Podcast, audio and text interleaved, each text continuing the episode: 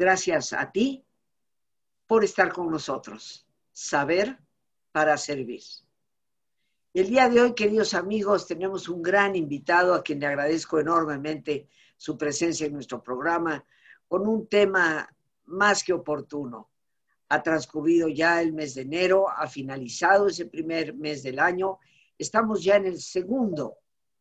¿Y hasta dónde las pilas siguen cargadas? ¿Hasta dónde realmente esperamos un año mejor? ¿O hasta dónde parece que se nos ha descargado la batería? Hoy nuestro tema es la esperanza. Creo yo una virtud que hay que renovar constantemente. Yo en mi oración cotidiana, entre las cosas que le pido al buen Dios, es renueva mi esperanza para poder prodigar alegría también a los demás. Y siempre es bueno detenernos en un tema tan profundo.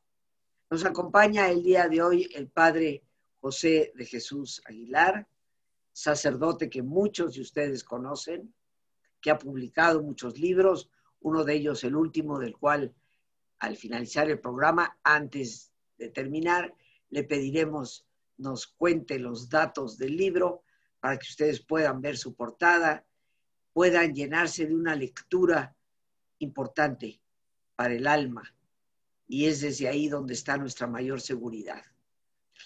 Al padre José de Jesús Aguilar, a quien con todo respeto, pero con toda confianza y cariño le digo, José de Jesús, muchas gracias por estar con nosotros el día de hoy y por hablarnos de este tema tan importante, la esperanza. Muchas gracias, Rosita. Gracias también a todos tus seguidores, que cada vez son muchos. Y qué bueno que van recomendando todas tus participaciones porque son, diría yo, abrazos para el alma, apapachos para el alma, son apuntalamientos para el corazón y para la espiritualidad.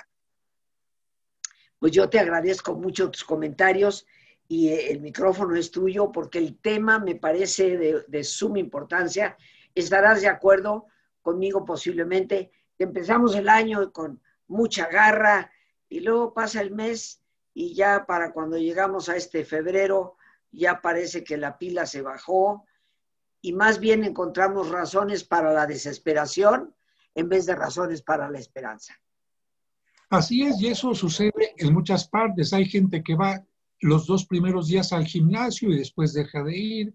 Hay gente que va a un curso las dos primeras sesiones y después deja de ir. Hay gente que sale a correr unos primeros días y después pierde este compromiso que hizo consigo mismo y es importante constantemente preguntarnos y evaluarnos qué es lo que estamos haciendo. Para comenzar el tema, yo quisiera recordar una novela, no me acuerdo el nombre, pero me impactaba mucho, una actriz que estaba enferma eh, de la mente. Y esta actriz pensaba que estaba embarazada.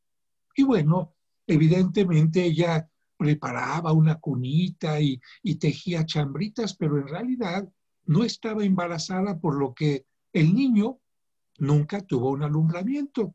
Es decir, era un niño ficticio en su mente que nunca nació.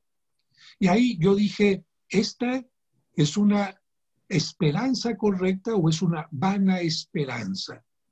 Y aquí yo quiero poner un énfasis porque a veces pensamos que esperanza simplemente significa esperar. Bueno, si estamos como esta mujer, que no tenemos una razón, un fundamento válido para esperar algo, evidentemente que nuestra esperanza será totalmente vana. Por otra parte, eh, recurro siempre a una historia de dos campesinos que se encuentran, uno de ellos está sentado frente a su campo, eh, que es bastante grande, por cierto, y el otro llega y le saluda, le saluda, ¿qué tal vecino? ¿Qué tal? ¿Cómo está usted? Muy bien. ¿Y qué hace usted? Pues aquí esperando la cosecha. Y el otro le pregunta, ¿y qué sembró? Y el otro, el que estaba sentado, le pregunta, ah, caray, ¿qué tenía que sembrar? Bueno, evidentemente que este parecería un cuento muy ingenuo, pero yo le diría a muchas personas que se parecen a este campesino porque creen que van a terminar una etapa escolar sin haber nunca estudiado. Hay algunos que incluso quieren sacarse la lotería sin haber comprado un cachito. Hay algunos otros que piensan que van a poder tener al amor de su vida encerrados en su casa, sin salir, sin buscar. Hay personas que creen que van a poder bajar de peso sin nunca seguir una dieta o hacer una revisión de su nutrición, etc. Y me parece que culpa de esto, o diría yo responsabilidad, porque finalmente cada quien va decidiendo, pero en gran parte la responsabilidad la tienen muchos que aparecen en los medios de comunicación ofreciendo respuestas mágicas y rápidas a problemas que no pueden resolverse así. Un aparatito te subes, te sangolotea y ya bajaste de peso, ¿no? O vámonos a lo que sucedió a principio de año, finales de año, principio de año. Lleve sus calzones rojos para atraer el amor. Tómese las doce uvas para que tenga felicidad. Saque a pasear las maletas para que salga usted de viaje. Compre un borreguito y póngalo en su casa para que le atraiga la lana. Y bueno, una serie de estupideces, perdón. Yo cada vez que veía que estos personajes aparecían en programas de una empresa y de otra, haciendo el ritual de la abundancia, haciendo el ritual, yo decía, bueno, esta gente puede decir estupideces, pero yo creo que la gente también podrá pensar y decir, voy a creer esto. Y yo le decía a la gente, mire, yo creo que si quieres tener amor, no es cuestión de calzones, es cuestión de bañate, rasúrate, muestra una forma atractiva de ti, pero no solamente por actuar, sino tú mismo da lo mejor de ti, porque la gente se enamora de lo atractivo. Puede ser un, al principio de una apariencia, pero después la apariencia puede llegar a cansar.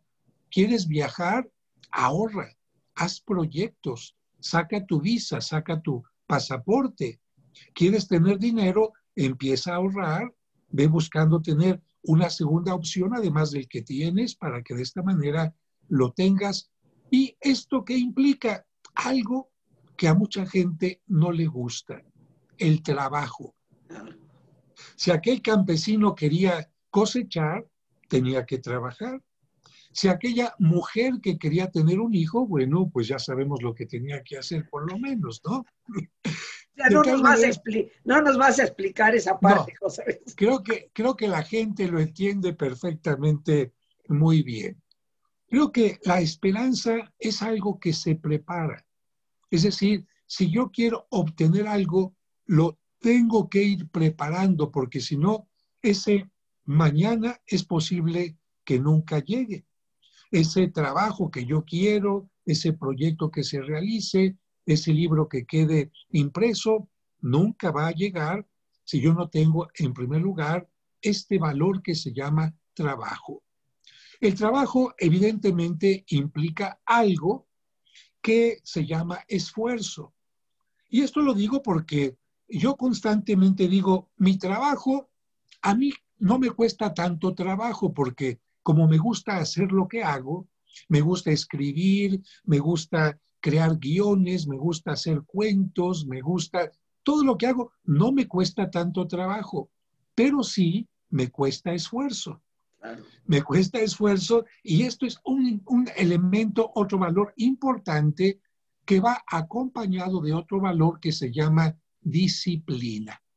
Porque tú sabes muy bien lo complicado que es escribir un libro, te sale una idea, idea por acá, te sale otra idea por acá, ya se hicieron una ensalada y después cómo les pongo orden, o bien eh, a qué hora del día me pongo a escribir, o qué línea voy a seguir, va a ser mi libro de poesía, de cuentos, va a ser prosa.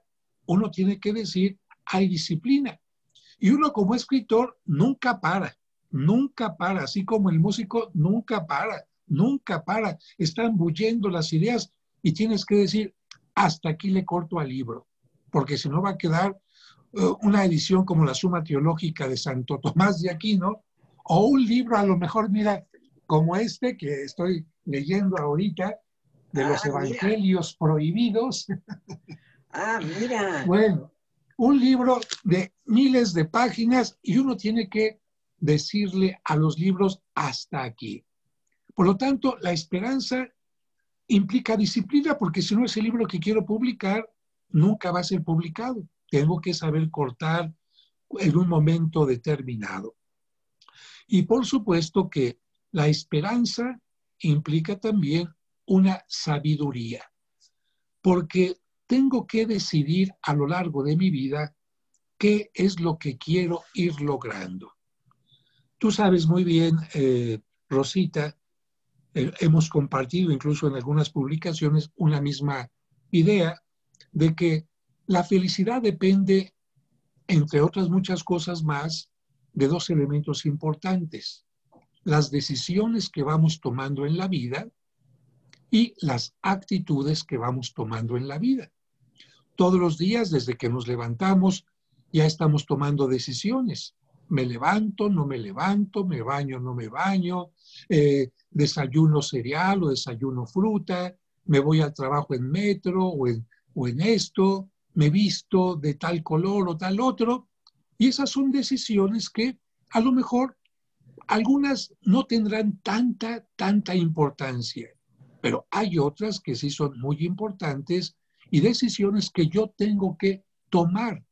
No puedo poner algunas decisiones y yo diría, no debo poner mis decisiones en manos de otra persona porque si no, voy a conseguir lo que la otra persona quiere. Voy a llegar a donde la otra persona quiere, pero no voy a obtener lo que yo estoy buscando. Así que la esperanza también tiene que ver con las decisiones que voy tomando.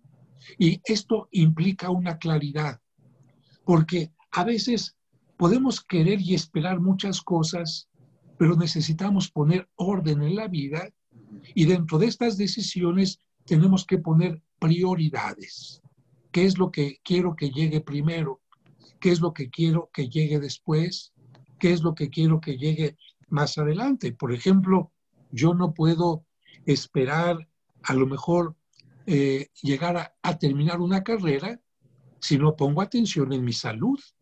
Si no tengo un cuidado en mi salud, ¿cómo voy a poder llegar a terminar una carrera o a casarme o a poder ver mis nietos si es que soy un padre de familia, ¿no? Por ejemplo, en este caso me llama la atención que hay muchas personas que he detenido en la calle, algunas pocas veces que he salido, y los he visto sin cubreboca. Y les digo, ¿Qué esperas tú para el año que entra o para dentro de cinco años? Esto y esto y... ¿Y tú crees que lo vas a poder tener si no tienes el cubreboca? Entonces tenemos nosotros que hacer una especie de, escalera, de escala, de prioridades, qué es lo que yo quiero eh, primero, qué es lo que vale más la pena y luchar más por eso. Así que las decisiones serán muy importantes y para tomar las decisiones, tú lo sabes muy bien, tengo que elegir siempre entre lo mejor. Si tengo dos cosas buenas, la mejor. Si tengo que elegir entre el bien y el mal, elegir el bien. Si tengo que elegir entre dos males, el menor, porque a veces no puedo, la vida no me da la oportunidad de elegir entre dos cosas positivas, sino, por ejemplo, señora, usted tiene cáncer de pecho. ¿Qué prefiere que le amputemos el seno o pierde la vida? Ahí ninguna de las dos cosas es buena. Las dos cosas son malas, dolorosas, pero si yo aprendo a tomar mis decisiones basándome en esta regla, buscando siempre lo mejor, la esperanza va a convertirse en realidad porque van a ir llegando aquellas cosas que yo voy preparando. Y la otra cosa importante para eh, el éxito y la alegría sabemos que son las actitudes. También aquí podemos ver que la actitud lleva también una responsabilidad y lleva también un esfuerzo que se va ligando a los valores que ya he mencionado. Yo no puedo esperar tener un trabajo si llego al trabajo con la cara sin lavar, sucio, eh, con los zapatos sucios también, y pues vengo a ver si, si me da el trabajo. Eh, disculpen, yo no puedo tener esto. Yo tampoco puedo creer salir adelante y obtener, por ejemplo, una buena relación de pareja si tengo una actitud equivocada, donde estoy solamente señalando lo malo del otro, donde estoy esquivando una conversación profunda y tantas otras cosas más. Así que yo creo, eh, Rosita, que la esperanza tiene que ver con todo esto y sobre todo cuando es una esperanza basada en el cristianismo, porque Cristo tiene tres frases que son claves para decir, ¿quieres tener algo? ¿Quieres que se convierta en realidad lo que estás buscando? Toma en cuenta esto. Pide y se te dará. Es decir, quieres recibir algo, por lo menos haz el esfuerzo de pedirlo. No esperes que la otra persona adivine lo que estás eh, necesitando. Y fíjate que esta frase a mí me hace eh, caer en esta conclusión. Por eso Dios quiere que oremos. Porque una vez alguien me decía, Padre, ¿y para qué le tenemos que pedir a Dios lo que queremos si Él ya lo conoce? Si Él ya sabe, incluso no tenemos que expresarlo por nuestra boca porque Él conoce nuestro pensamiento. Entonces dígame, Padre, ¿para qué Dios quiere que estemos pidiendo algo e incluso nos dice que insistamos algo, pues ¿qué le está fallando el cerebro a Dios? ¿Qué le está fallando la memoria o de qué se trata? Y entonces uno entiende, no, es que el pedir, al tener consciente algo en la mente, en primer lugar te hace reflexionar, ¿lo necesito o no lo necesito? ¿Es un capricho o una necesidad real? Por eso el estar una y otra y otra vez insistiendo nos lleva a esto, ¿lo necesito o no? Porque Cristo nos pone una parábola en el Evangelio donde llega un amigo a visitar a otro por la noche y el otro no tiene que darle de comer, necesidad básica. No está llegando a decirle, oye, vamos a jugar a las barajas, ve con tu amigo a que te traiga la baraja. No, es una necesidad fundamental. Y por esta razón, el amigo se atreve a ir a importunar al otro y pedir y pedir y pedir. Pero si este amigo le estuviera diciendo el visitante, vamos a jugar baraja, el que lo recibe le diría, ¿sabes qué? No voy a importunar a mi amigo por esto que no vale la pena. Entonces, primer punto de la, de la oración nos ayuda a darnos cuenta si estamos pidiendo lo correcto o estamos pidiendo simplemente por capricho. En segundo lugar, nos ayuda la oración también a poner en orden nuestras ideas y las prioridades. A ver, es posible que esté pidiendo primero a lo mejor que, que salga de vacaciones antes de pedir por quizás mi esposa o mi esposo que está enfermo. Yo creo que también al pedir oración tenemos que hacer determinadas prioridades. Por eso Cristo en el Padre Nuestro nos enseña a ver, primero, Padre Nuestro que estás en el cielo. ¿Qué hiciste? Marcaste el teléfono celular, entraste en comunicación y te diste cuenta con quién estabas hablando, con tu Padre. ¿Y en qué nivel está Él? ¿En tu nivel? Él se abaja, pero Él es supremo, que está en el cielo santificado sea tu nombre. Por lo tanto, tu nombre no es el que concede caprichos, no es el mago, no es el hechicero, no es el adulador. Tu nombre significa tú das aquello que es bueno, porque tú eres bueno. No te voy a pedir cosas malas, ¿no? Venga a nosotros tu reino, que significaría, ¿qué significa tu reino? En tu reino, ¿cuáles son los valores? Bueno, y de acuerdo a esto, hágase tu voluntad. Y fíjate qué curioso que casi hasta el final, no al final, pero habla de pedir el pan, como diciendo, hay otras cosas más importantes antes de pedir el pan. Y finalmente, me encanta la parte del Padre Nuestro porque deja al final la parte de limitaciones humanas, como para que el hombre no empiece su oración diciendo, es que soy de lo peor, es que nunca voy a cambiar, es que nunca voy a lograr luchar contra el mal.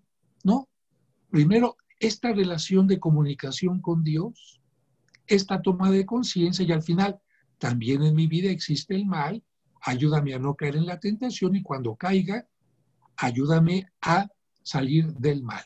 De tal manera que la, la oración, como puedes ver, nos ayuda a tener ideas claras. Pidan y se les dará. Ahora, en otras ocasiones, no basta pedir, hay que buscar, porque a lo mejor Dios ya nos dio. Es como aquella mamá a la que el niño pequeñito, eh, que te diré, tiene dos años, tres años, mamá, tengo hambre. Mamá le prepara y le da la comida. Pero el niño ya tiene 14, 15 años. Mamá, ya tengo hambre. Busca en el refrigerador. Hay en la alacena. Ya no le toca a mami darte las cosas. Ya estamos en una etapa de una mayor maduración y un compromiso. Muchas cosas Dios nos las ha dado y nosotros tenemos que irlas a buscar. Como por ejemplo ahora, seguramente hay remedio contra el COVID. Y Dios dice, Qué bueno que la están buscando. ahora cuando empezó la pandemia, creíamos que no podíamos comunicarnos. Y Dios dice, busca y encontrarás. Y ahí estamos en Zoom, encontrando la forma de comunicarnos. Ay, no puedo salir al súper.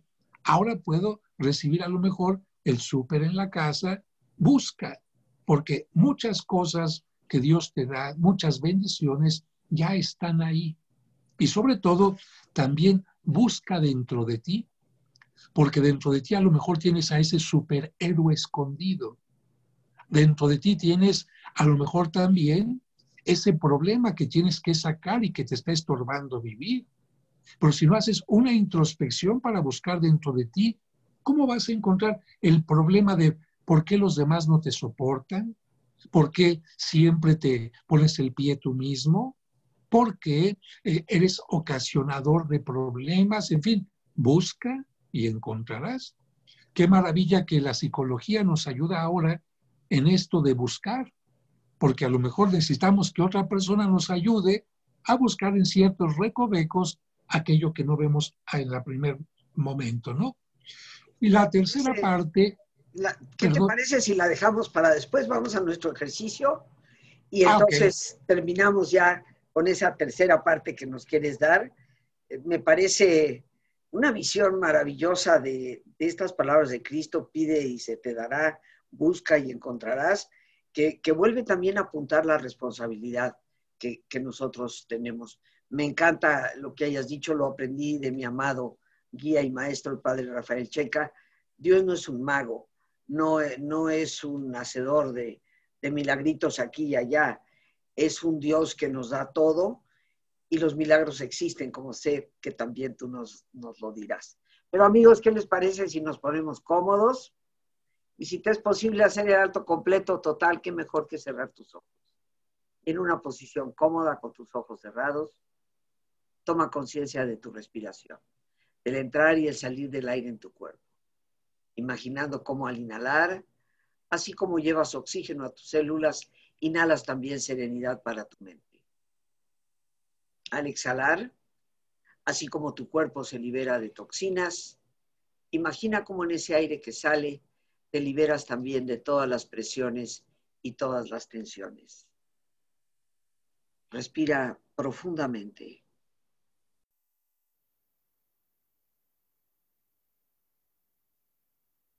Y relaja tu cuero cabelludo. todos los músculos que cubren tu cabeza.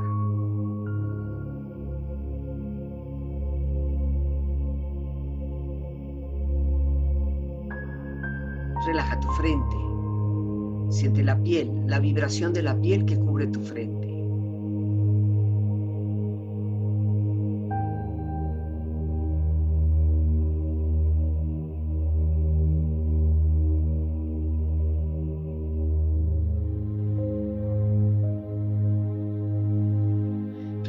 párpados, los tejidos que rodean tus ojos.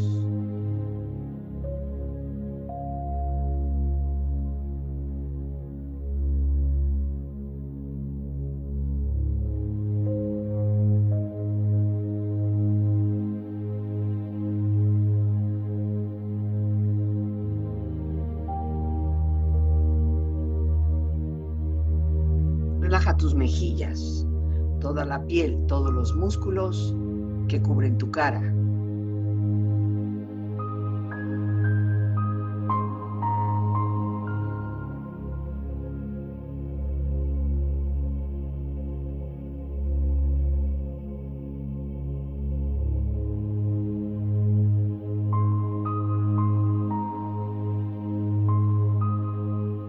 Relaja tu cuello y tu garganta. Siente su flexibilidad, equilibrio, balance.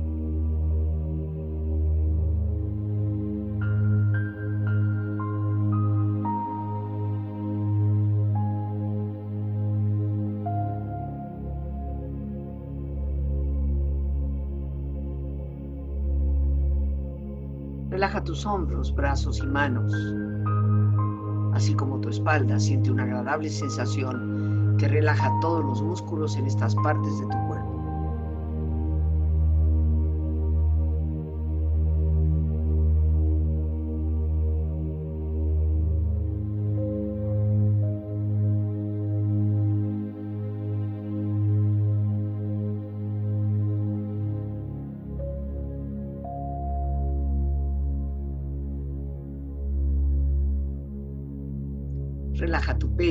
exterior e interiormente, relajando todos los músculos, imaginando a todos tus órganos internos funcionar rítmica y saludablemente.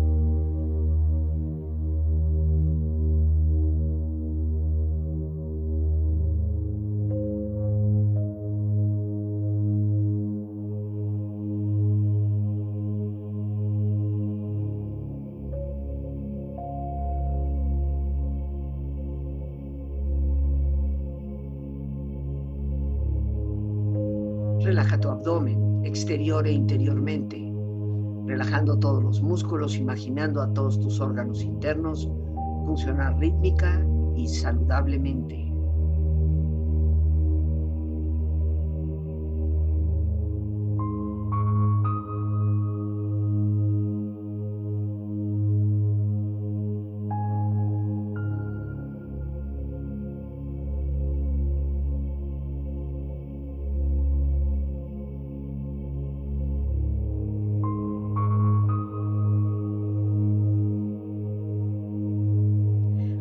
Tus muslos, tus rodillas, siente la piel, la vibración de la piel que cubre estas partes de tu cuerpo.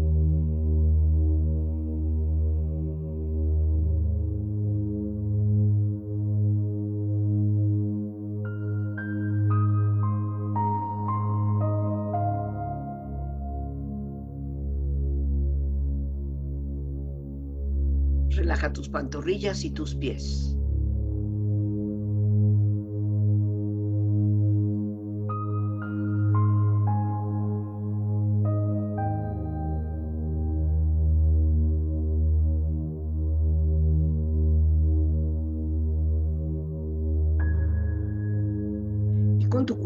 Profundamente relajado, proyecta en tu mente la imagen de un lugar ideal para el descanso.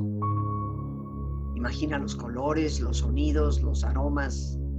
Es una escena de belleza y paz. Siente estar ahí.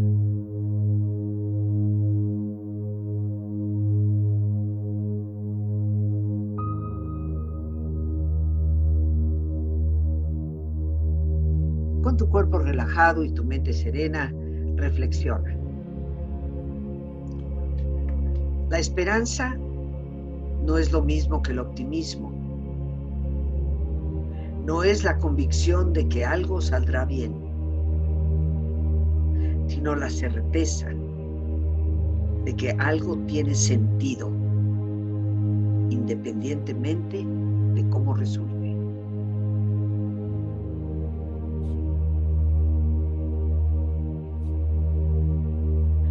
Nunca pierdas la esperanza.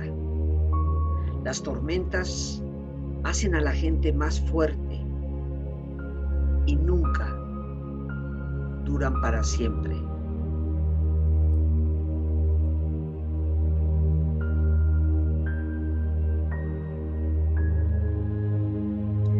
La esperanza es lo que nos permite recordar que hay un cielo azul y brillante más allá de las nubes más densas.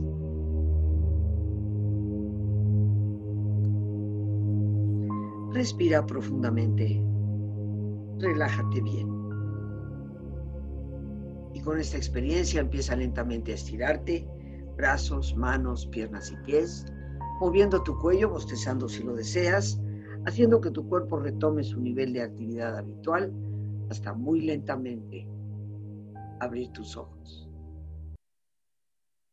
Ojos abiertos, bien despiertos, muy a gusto, bien descansados, en perfecto estado de salud, sintiéndote mejor que antes.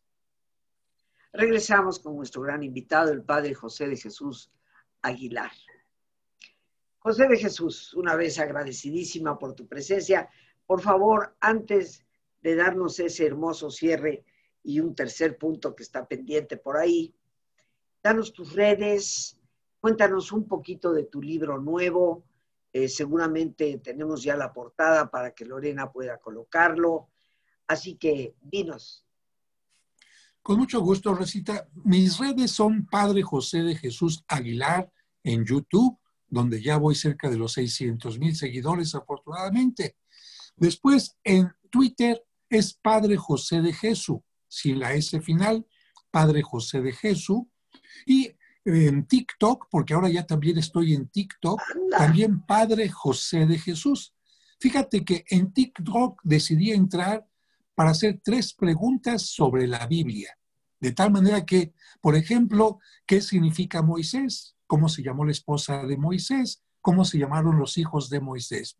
Y doy las tres opciones y en 15 segundos pregunta y respuesta. El que no la supo, se lo aprendió al final y voy recibiendo, haciendo tres preguntas cada día y ya vamos en el libro del Éxodo. Muy interesante. ¡Wow! Ya te aventaste todo el Génesis, qué barbaridad. Ya vamos, sí. Y fíjate que con puras preguntas y respuestas y la gente, muchos jóvenes, me da mucho gusto, están contentos con esta forma de evangelizar, porque yo dije, TikTok no me voy a meter a hacer chistosadas, pero lo voy a aprovechar para hacer algo interesante y está funcionando. No había visto que alguien lo hiciera, entonces se me ocurrió hacerlo. Y en cuanto al libro, y te agradezco, es un libro que se llama Milagros e Historias Fantásticas y habla de una anécdota de un santo. Y desde el punto de vista como un reportaje que llame la atención, por ejemplo, los subtítulos son El cadáver que abrió los ojos, Los ancianos libidinosos, La mujer a la que le amputaron los senos, en fin, son títulos que hacen que la gente se interese con cierto morbo. Después hablo de esa anécdota y después brevemente, no es total, brevemente la historia de cada santo según el calendario del año. De tal manera que por eso se llama Milagros e Historias Fantásticas. Lo edité por mi propia cuenta y lo pueden obtener en la parroquia a través del YouTube. Mandan un mensaje de YouTube al teléfono que te voy a mencionar y Ahí les dan información con el costo de envío a cualquier parte de la, de la República Mexicana y para fuera del país todos mis libros los puedo mandar vía digital. Así que de esta manera vamos avanzando. y la visa, el teléfono. Danos el, teléfono, por favor. Teléfono y WhatsApp es el WhatsApp del 55 55 66 77 44 y 55 5705-5939. Ahí está Lorena ya poniendo los teléfonos en la pantalla. Gracias, mi querida Lore. Y, este, y bueno, adelante. Y concluyo con esto. Cristo dijo, pidan y se les dará. Busquen y encontrarán. Y a veces, cuando todas las puertas parecen cerradas, esto es maravilloso hay una puerta cerrada. Toca. Toca significa vuelve a darte otra oportunidad o busca otra puerta. Pero no porque las puertas estén cerradas pienses que ya se cerró la oportunidad. Toca. Porque las puertas se hicieron para abrirse, no para cerrarse. Depende si tú eres el que te las cierras o te las abres. Y yo concluiría diciendo que ¿Cómo sé si vale la pena seguir teniendo esperanza? Mira, regreso al ejemplo de la agricultura. Si tú sembraste y vas viendo que va creciendo, como dice una parte, una parábola del Evangelio, primero brota un poquito de verdor y después se va convirtiendo en espiga y de eso significa que vas por buen camino. Ay, lograré lo que yo quiero. Bueno, pongo también el ejemplo de un viaje. Querías ir a Acapulco y ya estás en Chilpancingo, yo creo que ya vas llegando, ¿no? Entonces, hay cosas en la vida que nos van indicando que vamos por buen camino. Si en el noviazgo va habiendo respeto, va habiendo apertura, etcétera, vas por buen camino. Y creo que si también en los eh, tratamientos, en lo que se refiere a la salud, vamos, a vamos encontrando vacunas, soluciones, significa que vamos por buen camino y esto nos dice en este tiempo de pandemia, ¿qué creen? Que vamos a regresar a una situación no igual que como estábamos antes, sino mejor. ¿Por qué? Con una mayor conciencia, una mayor responsabilidad, un mayor valor para valoración de los médicos, de enfermeras, un saber valorar lo que es un abrazo, un estar juntos en Navidad, poder salir a la calle, gozar el cine y el teatro. Y gracias a qué? Pues, aunque nos cueste trabajo decirlo, a un obstáculo que nos costó mucho trabajo, pero que nos hizo, como las pesas de gimnasio, crecer en músculo, pero aquí el músculo es sabiduría y todos los valores. ¿Cómo ves? José de Jesús, me parece un, un estupendo tema. Yo creo que siempre hay razones para la esperanza y quiero recordar una frase del Papa Pablo VI, a quien yo le tengo una enorme admiración. Eh, y él decía cuando, por ejemplo, queridos amigos, nos cuestionamos el futuro ante lo que hemos vivido y muchas personas piensan, ¿qué futuro tendrán mis hijos? Él decía una frase muy importante. El futuro de la humanidad está en manos de quienes les sepan dar a las generaciones venideras razones para vivir y razones para esperar. En nosotros está renovar la propia esperanza para poder transmitirla a los demás. Te agradezco enormemente, mi querido José de Jesús, por tu participación en el programa y por darnos este mensaje tan importante cuando algunos de nosotros ya hemos medio abandonado la carreta después del primer mes del año. Que Dios te llene de bendiciones. Muchas gracias y concluyo diciendo, la esperanza es lo último que muere y en el arte se le representa con un ancla para que en medio de las tempestades de la vida nos sostenga firmes. Que Dios te bendiga, Rosita. Muchas gracias, José de Jesús. Y bueno, amigos, pues las gracias a Dios por este espacio que nos permite compartir. Las gracias a nuestro gran invitado, el Padre José de Jesús Aguilar. Gracias a nuestra extraordinaria productora Lorena Sánchez y a ti el más importante de todos, una vez más, gracias. Muchísimas gracias por tu paciencia al escucharme y por ayudarme siempre a crecer contigo. Que Dios te bendiga.